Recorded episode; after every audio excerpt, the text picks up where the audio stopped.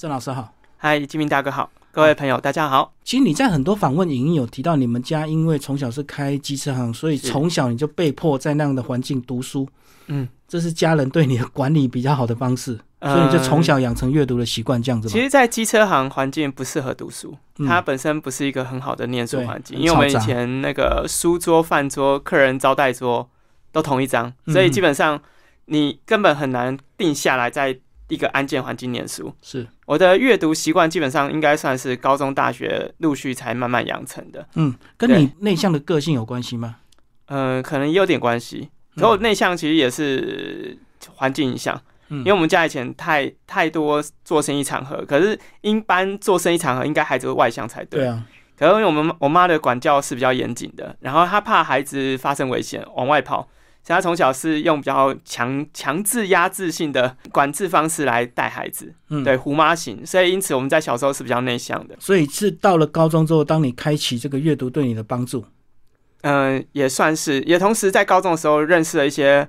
同学，然后从同学身上看到一些典范。哦，原来书可以这样读，就是他们非常大量的借阅课外书，嗯，嗯，对，然后发现即使看课外书、课内书一样可以把它读好，嗯，所以我才从课外书当中找到一些，哎，好像课外书也有很多很有趣的内容。嗯然后慢慢养成习惯之后，上了大学，也因为呃到高三左右的时候生病，嗯嗯然后那场疾病开始让我醒思，呃，生命的存在价值和意义。嗯哼哼，就会让你更想做一些事情。呃，就开始探寻答案，然后也同时想做一些事情。然后探寻答案，询问的就是人为什么要活着。嗯，然后那时候我不知道可以问谁，所以我就从阅读找答案，阅读找答案，图书馆找答案。然后是是后来就找到属于我自己的答案，这样。嗯，可是那时候你为什么你大学没有念中文系？如果你对阅读当时那么有兴趣的是话，，呃，因为我我念的其实技职体系，嗯所以技职体系本身它没有什么中文科系的选项。然后再来我的备科其实并不是那么好。嗯对我喜欢逻辑理解数理相关，所以数理我还不错，可是备科不是很好。我喜欢看小说，可是爱看小说的人不一定他就在文学的创作上一样有对等的创作能力。这样、嗯，那时候你是有系统或有主题性的读吗？其实没有，就杂读是不是？杂读，什么书都读，然后除非我看不懂，我就不借。所以我到大学的时候，基本上学校图书馆至少一半的书我都曾经借回宿舍看过。嗯嗯嗯。对，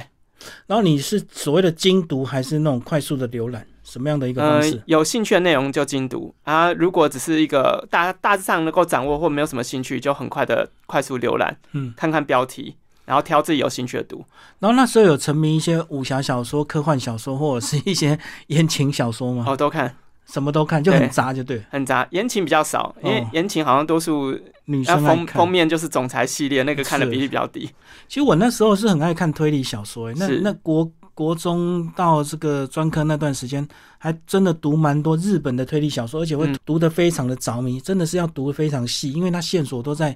细节当中，对都在枝节里。对嗯。我自己也很爱看推理类小说，嗯。就密室密室逃生啊，或者什么相关的密室杀人事件。嗯，那后来我又有去读倪匡的那个倪匡的科幻小说，也是让我这个脑洞大开呀、是。真的是好多想象。对，嗯，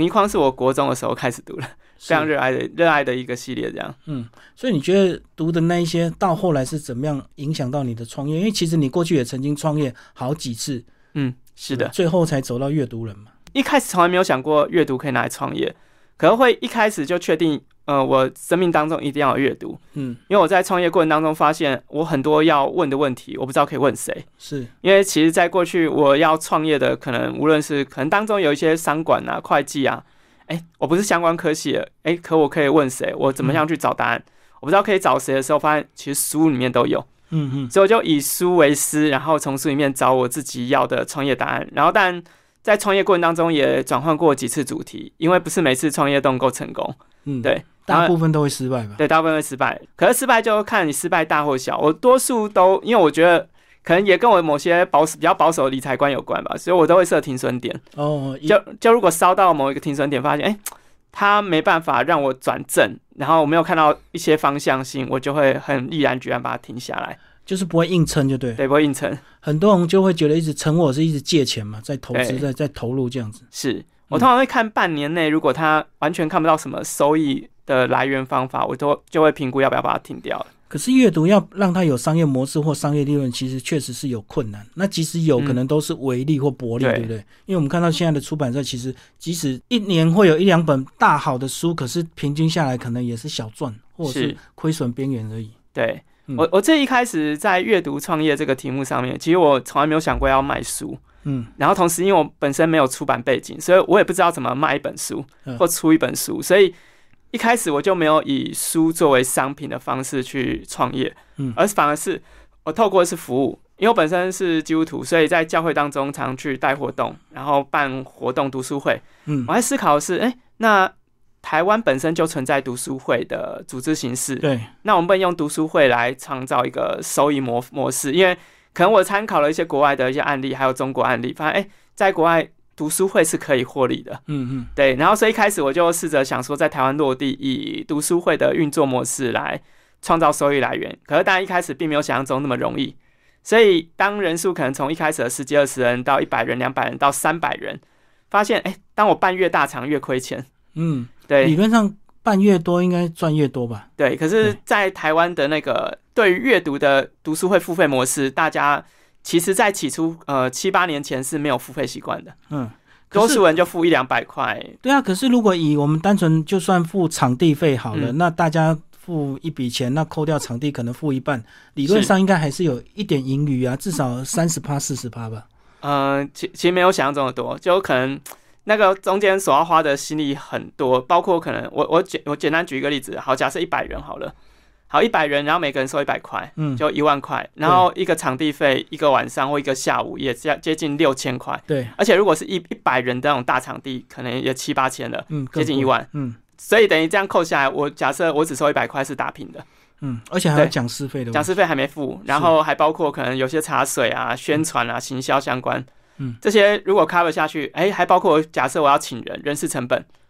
那一定赔钱。那这样讲是说，如果我收到三百五百，很多人就不愿意买单，对不对？太贵了。而一到三百五百，多数人会觉得你应该要付一本书，哦，送一本书，然后一旦扣掉书钱，假如三百块扣掉书钱，哎，是那个利润只剩四十，啊，四十块比原来收一百块还少。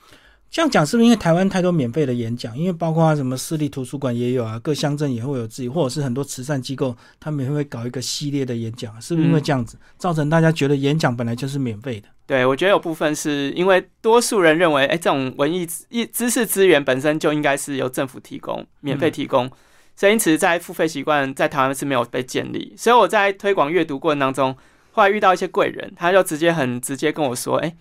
台湾人不会为阅读付钱，就很直白的嗯。直接告诉我，他说我在国外看到那些成功案例，是因为他们当地的政府不补助相关的译文活动，嗯。所以变成所有人要参加都是要付费支持，嗯。然后同时透过付费支持，那个读书会常遇成为一个有点像门槛的筛选，就是你本身是知识分子、有钱人，你才有机会进到这读书会，嗯。对，所以变成是一个筛选门槛，而我们台湾根本没有这门槛。就是开放，希望让更多人可以自由加入，嗯，所以也因此这个样的状态下面，如果要用读书会来创业，难度很高。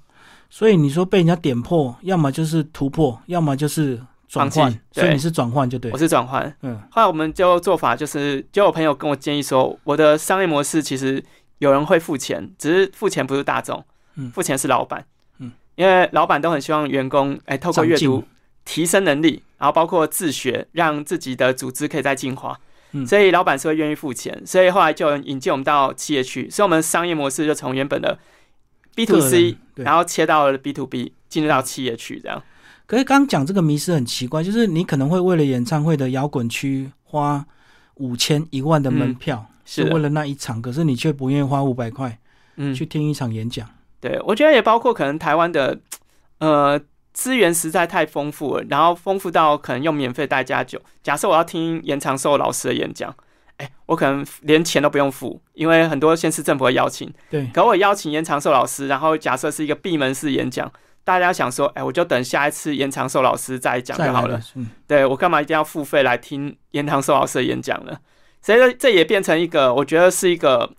呃在操作上的困难。嗯然后因为我本身之前有去中国跟一些组织合作过，哎，发现他们说他们要遇到一个名人啊，有时候一辈子就只能遇那么一次，嗯，所以变成那个稀缺效应的状况下面，很多人会因为这个名人来，哎，赶快，人生只有这么一次，一定要赶快掌握。他会特别花大钱去参加。对中国大陆的现象是，过去可能断层太久，所以他们会有那种迫切感，而且他们的贫富差距更大，不像台湾，嗯至少大家都还算小康，对，所以可能那种危机感不会那么强烈吧。是。也部分是这款，然后也包括可能还是有回到某些主题是啊，就如果你这个主题是跟资金钱有关的，大家那当然就。那个兴趣度就会比较高一点。嗯嗯嗯，我觉得真的是我们看到大陆很多那种名师出奖，那种再贵的那种入场券，大家都愿意买，而且好像好几年他们都都会有那种跨年的分享嘛。对好，像台湾这两年也有开始学这样的一个，有尝试学，可我觉得还是应该学的很辛苦。对对对，因为对人人数就差别很大了嘛。对，人数差别很大，包括可能讲师资源也，我觉得台湾之前有包括像 TED 的演讲，我觉得 TED 演讲在运作到后面也会蛮辛苦，是因为台湾的名人或者作家就这一些，哎不好请是不是？就是他讲过一次之后，然后还要下次再请他吗？就变成都是这些人在循环状况下面，会一年一年比一年难请。越来越冷，对那可能就越请越素人。对，越素人，然后整个整个这个品牌就可能在影响后面的效益会减弱，这样。所以你这样讲是反而在大陆他们发展机会或许可能会比较大，因为大陆人才可能还可以再好好的这个巡回个五十年、一百年这样。对他们场地太大太多，有很多舞台可以让很多人可以慢慢展现。嗯嗯嗯，好，那你说你后来是转型，就是变成所谓的线上课程吗？对，从进到企业之后，然后从进到 B to B，然后也因为 B to B 的操练，然后慢慢把我们的课程越越练越熟练和精炼之后，我们觉得哎、这个这些好课程如果只在企业有点可惜，嗯所以我们才决定哎、把这样的知识资源再做做包装，以线上课程的方式来跟读者朋友分享，这样。嗯嗯。可是现在线上课程的平台也越来越多，对而且很多人也想要挤进来，嗯，然后他们可能或许有更大的资金、更好的影片，或者是这个课程设计的一个技术能力，对所以是不是对你们也会造成一些压力？呃，我觉得其实线上课程最后还是吃的是个人名个人品牌啊品牌嗯对，平台的确会有流量的效益，可是重点还是回到，哎，是谁来讲？嗯，然后也包括他讲完之后有没有其他东西可以继续讲。是对，因为我觉得现在有些线上课程老师也遇到另外一个困境，是在于，哎，他讲完之后没有东西可以讲了，嗯因为他教沟通，那下次还要教什么沟通？假设他在这一堂线上课已经打包票，他要很完整的讲完，是他就很难再卖第二堂。嗯对，可是延伸我们本身自己在做阅读的时候，我一开始又很明确思考的是，我不是只做这种一次性生意，我要做的是可以持续永续的去支持人们成长。嗯所以因此我们后面延伸有以直播课、影片课，然后我们的内容和题材全部都是用最新的书，嗯以知识然后再提炼萃取，然后我们在萃取过程当中也萃取那个可能书里面一部分到可能就只有一个章节。针对这个点，我们好好深入去了解，哎，我们如何把它用在我们生活当中或工作当中？嗯，对，以这种方式来萃取。你刚刚有讲 TED 这个在台湾的困境，那你们开线上课程的讲师是不是也会有一样的困境？名人就是那一些讲来讲去就那一些，那新的人不成熟，没有名，大家也不愿意付费，会是不会有也有这样的一个状况？呃，我觉得还好，是我们多数是以书为主轴的时候，哦跟着书走，他是跟着书走，然后包括里面的作者不一定是台湾人，嗯，这是一个全球性的人才库，全球性的书，我可以从里面大量资源当中去提炼萃取，然后当然这过程当中也会跟出版社合作，嗯。对，所以我们有时候有一些属于专题式的合作跟出版社连接，来进嗯行某些书籍的推广或拆解。哦，所以跟着书走是压力就在出版社那边，因为他们一直出新书，你们只要等着准备就好，接招。而且我们也有不同的压力，因为嗯我们我自己在推广阅读，就是以进到企业内训的角度来看，就有很多企业内训的老师，他可能就一门课到两门课就可以吃个两三年、四五年。嗯，可是我们通常一本书就只能可能只开一套两堂，就要必须换掉。对，因为它有时效性。对，我们教材变成每一直要不断更动，可能每个月、每个礼拜都要一直换，然后变成这个我们变成要持持续创新和更更换内容压力很大。嗯那如果以比较精算的消费者来讲，他会认为我花两三百块买一本书来看就好了。嗯，那可能为什么要参加这样的课程？可能它的成本更高。我们所倡议的就是你看书 OK，可是如果你希望落地，能够与人讨论交流，还知道有一些可以实做的方法，还有作业，嗯好，那你就要加入像这样的组织嗯，然后带你了解哦，这样的书里面这个部分的内容，我们可以如何提炼，用在工作当中，嗯，结果它是一个不一样的切入点。哦，等于你们是实践，我们是实践，我们讲求实践，而且还有很大量人际关系互动，所以还嗯包括有见面会，哦，就是线下的交流会就对，对，线下、线上，然后线上的交流讨论、读书会都有。嗯，对，所以就是看纯粹看个人考量，而且你还有交通的考量嘛，可能有些人台北方便，可是中南部他可能也只能选择自己买书，或者是因为疫情加入很多线上课程或直播课程这样子嘛。嗯对，你要不要讲一下这两年的新发展？呃，我们现在推动了一个从一开始的设计人生，慢慢转型到阅读人生大学校。嗯因为我们觉得现在很多我们看到的社会问题，最大的问题就在于成人教育。嗯，就我们大人本身可能在某些无论是做人做事上面，可能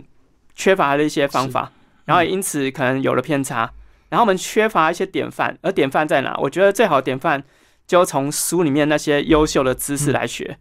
对，因为我们现在所看到很多名人典范，都可能因为某个外遇啊，或者某一些问题发生，犯罪就落落落下来这样。嗯，所以我觉得或许我们可以思考的是，我们应该从不同的角度去找到好的知识来学习，哦，我懂你意思，就是名人可能也会犯错，是很明确。可是书的话，可能甚至有些是百年经典，一直到现在还一直在印刷这样子。对，没有错。嗯，对，像我最常引用就是《与成功有约》嗯里面的一些范例和方法，然后以里面的方法来带大家思考，哎，像这样的典范，我们如何运用在我们工作和生活当中？哦，所以你的困难点就是要一直尝试新的课程，跟大家沟通互动，就对。对我每礼拜都要做简报，没有停过，就我每礼拜都要做两百页到三百页简报，就，是为了配合课程。配合课程，配合直播。哦，哎，所以你们都是一次性的吗？并不是什么终身学院或终身学习有这样的一个考虑吗？我们现在所推动的一个呃阅读人生大学校，它其实就是一种终身形式的，哦，一年一梯次，然后每每一年的内容都会有很大的更新。有部分主轴会一样，是主要是针对我们定定年度计划是这块主轴一样，然后延伸后面的人生的八大目标等等之类的方向，其实就会依照每个人的需要以及每年出的书籍来做调整。嗯，所以八大目标就八种选择就对了。对，八大目标包括工作、理财、生活，然后家庭这些我们很多人生在追求的八个，希望能够达到圆满的效果。可这圆满呢，需要有方法、有策略，然后我们就提供这样的知识类，带大家一起讨论和实践。嗯，所以等于你都是靠书来去找到方法。对，靠书。嗯嗯嗯。哎、所以那那这样子讲，你策略联盟的一些伙伴有哪一些？就是还是说纯粹只要有新书，你就能够去变出这样的一个课程？基本上有新书，然后这样的书它内容是值得被拆解的，都可以变出来。嗯嗯嗯。。对，那跟人的合作、讲师的合作这部分呢？因为我知道很多嗯。学院他们都会邀请一大堆名师嘛，去是。找一个什么学院派，然后就好多导师啊，就带领你们这样子。对我们我们是有邀请到十二位作家，嗯哼，对，像包括像蔡碧敏啊、艾瑞克啊等这些目目前比较夯的作家，嗯，然后邀请他们每个月会有一场属于他们来回帮助这些参与的学院的同学来回应他们人生困难，哦，专属的一场讨论会就对对。讨论会。然后我们其实我们讨论会延伸会，我们希望能够让整个流程流畅，也方便后续上字幕啊。我们方法其实是先收集大家问题，嗯，然后再以问题的方式进行采访、拍摄，然后剪辑。因为我觉得这样是最最最能够精准抓到整个内容 tempo 和整个内容细致度，这样这样等于是有是有气化性的。对是有计划性的。嗯，因为如果临机的现场的回答，可能有时候也会不精准，或者是说讲师可能也会出错，或者是回答错误这样子。呃，对，有有时候还是要回到，就是有些东西它需要一点时间沉淀，它才能够比较明确回答。嗯我们过去有想过用直播形式来进行这样的互动讨论，可是因为我自己超过做一两场，发现哎、诶有时候很好，可是有时候那个学学习效益反而没有达到我期待的。其实这个就跟现在的新闻那个瑞莎事件啊，他的回复居然是我怎么样，我先冷静静一下 再来回复。对，确实就有这样的一个效果，对不对？有有些及时的一些回应，可能你还是要沉淀一下，才能够答得更精准一点。对，没有错，而且比较能够找到对应的资料，因为如果没有资料，然后直接现场等着来问，变比较多是个人的主观式经验，然后不完全是可能比较有时候还是会有偏差问题。是是是，好，我们来讲那个阅读人的这个粉砖，其实你们还是有固定的这个 po 文嘛？嗯，是对，那个就是对对所谓的一般大众，对不对？对一般大众，而且都免费，然后包括成立读书会这样。嗯所以那个就是你去收集，每天看很多书，看很多文章，去整理出来的一些呃粉砖的 po 文，然后每天固定发文这样子嘛。对，就每天早上七点固定发短篇的，可能加短言加句，因为上班时间大家不可能看长篇，是，所以就哦出门前的灵魂一瞥，对，灵魂一瞥，然后激励大家，哎，今天有一句话可以好好想想，然后延伸中午就可能发一些中长篇，或者有一些活动，嗯，就包括可能，因为包括我们也有做一些可能自己的课程的推广，是，会在中午时段发，然后晚上就会比较多是书籍类的，比较长篇，或者是延伸会针对是直播，每天晚上九点，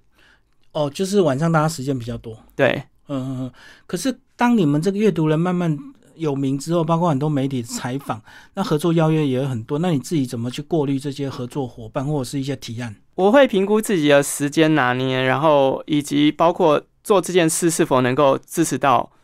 呃，我所要支持的人。对像广播，我觉得它是可以触及到很多我们过去平常没有看直播的人，我觉得他们或许可以从这当中，哎，接收到哦，原来我也可以透过脸书去学习，而且里面还有一些学习型的社团，包括像阅读人同学会，他可以加入。我倒觉得有点可能是每天长时间开车的人，那他不可能划手机嘛，对那他只好一直每天跟着广播走就对。对，没有错。然后延伸包括可能我还是会评估，像因为我觉得，嗯，我们本身现在经营到现在，我们的无论收益和组织的运作都还算蛮健康的，嗯所以我们变成也也算是不缺钱。嗯，简单说就是，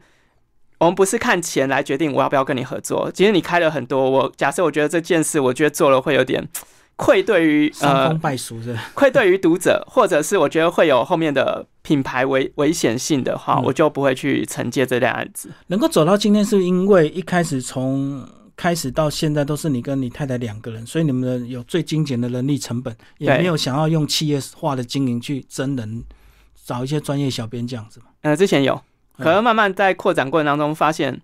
不是这么容易。它不是我们想要发展的方向。嗯，商业过度商业这样子。对，过度商业，而且我觉得在这样的状况下面，它会有点偏离我们期待它呈现的样子。初心啊，对初心的部分，我们觉得我们现阶段虽然有点像是艺人公司，可是却是一个可以呃很弹性变化艺人公司。就是我们可以邀请到很多读者朋友来成为一个分享者，我们也可以邀请到很多老师来成为分享者，嗯。然后他们又是像我们伙伴，又不像我们伙伴，而这过程又可以彼此支持。嗯嗯，对。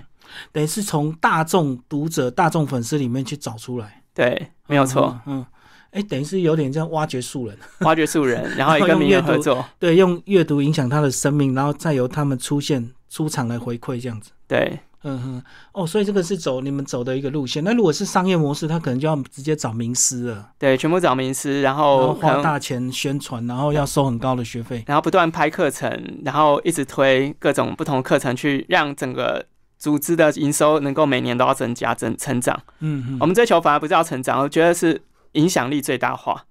好，那如果以你自己现在走到这样子，算有一定的影响力，你会不会时刻也警惕自己要怎么样做一个标杆？因为嗯名人特别会被检视，尤其王力宏那个事情是很多人也要引以为戒。你自己会不会也也有这样的一个这个警惕心？怎么样才能够说得更好或做得更对？包括你个人脸书的发文，你嗯是不是也会比较谨慎？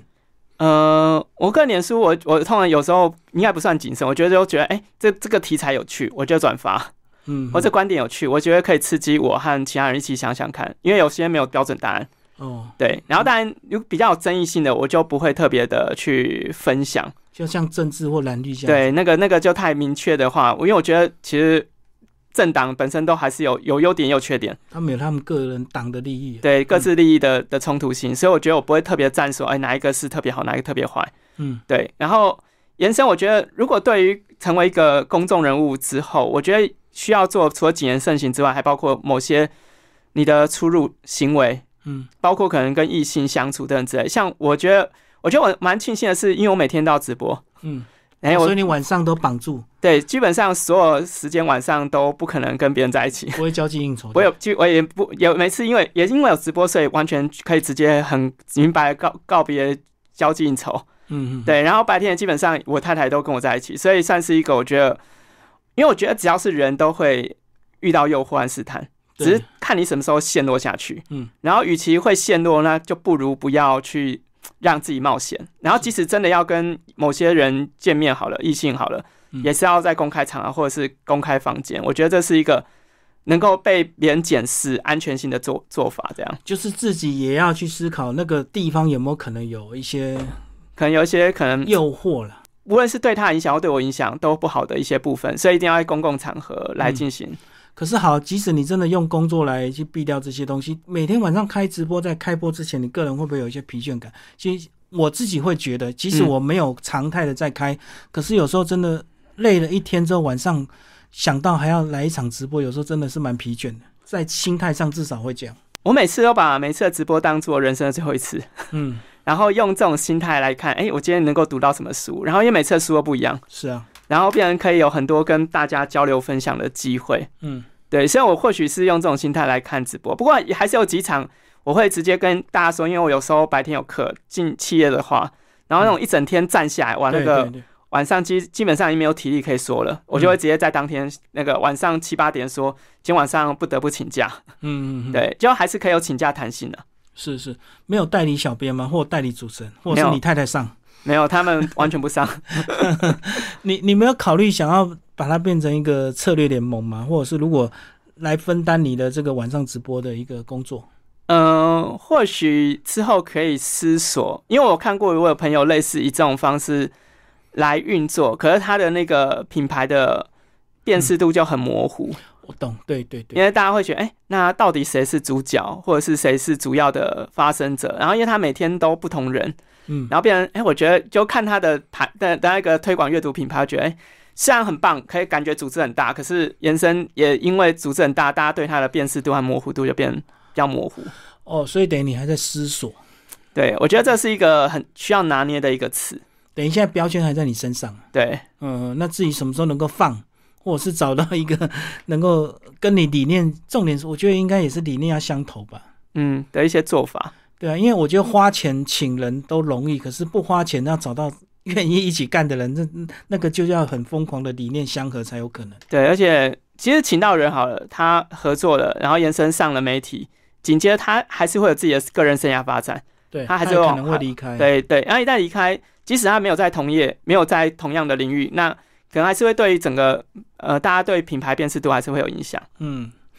好，最后跟我们现代人给一些提醒，因为大家时间少，所以大家喜欢看懒人包，或者是大家嗯整理出来的书斋。可是，当然是一个一种方法，可是应该回过头来深究来讲，很多东西，很多书它其实还是需要细读的，对不对？对，其实其实我觉得读懒人包或者读别人整理好书斋没有问题，可是这有一个前提就是你读的是别人他们想要的。对，他所以想要给我们的，对，也不是你自己想要的。你真的想要，应该是你自己问自己问题，然后去书里面找你要的答案。嗯所以你自己整理的书斋一定会跟别人整理的书斋完全不一样，对，因为每个人需求不同重。点不同。对，所以应该要回到自己本身，你要什么，然后当要什么清楚之后再去读书。你在阅读的时候会比较比较有点像是在找答案，你会读的比较有成就感。可是时间不够啊。对，是，到底呢？每个人应该都有这样的一个对。困扰跟忧虑。如果时间不够，我我我的读书建议啦，就是你本本身过去没有阅读习惯，然后你时间真的也不够，嗯你应该做的事情是不要把一本书读完，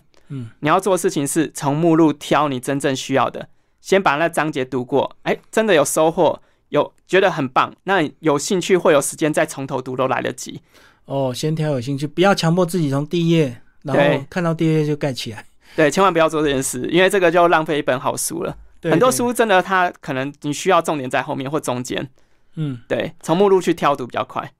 引发你的兴趣之后，自然你就会排开其他杂物，你的对时间就会出来。那你没有兴趣，你永远都没有时间。对，就所以要先把那个对这本书的兴趣和成就感找到。嗯，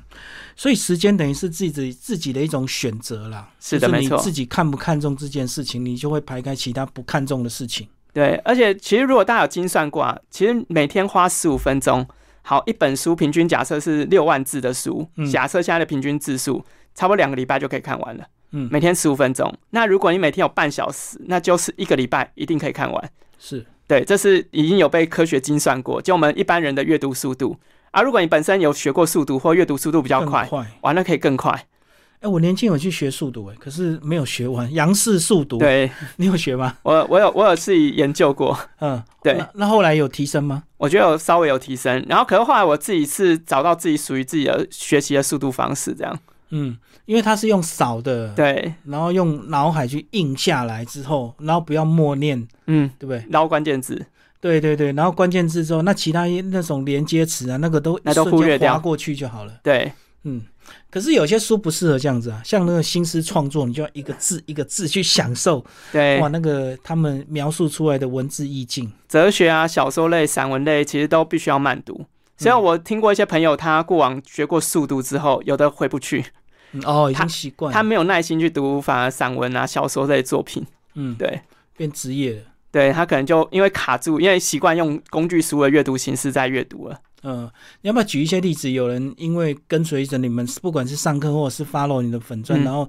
从阅读得到一些改变。我知道你你你私讯一定收到很多回响。是，对呃，我们有遇过不同的，包括有家庭关系和好的，嗯对，包括可能他一开始跟父母是有争吵问题，可是却因为我们的一本书的介绍嗯，提到，哎、其实你能陪父母的时间很短，哦，他就啊释怀，他就释怀，他哦，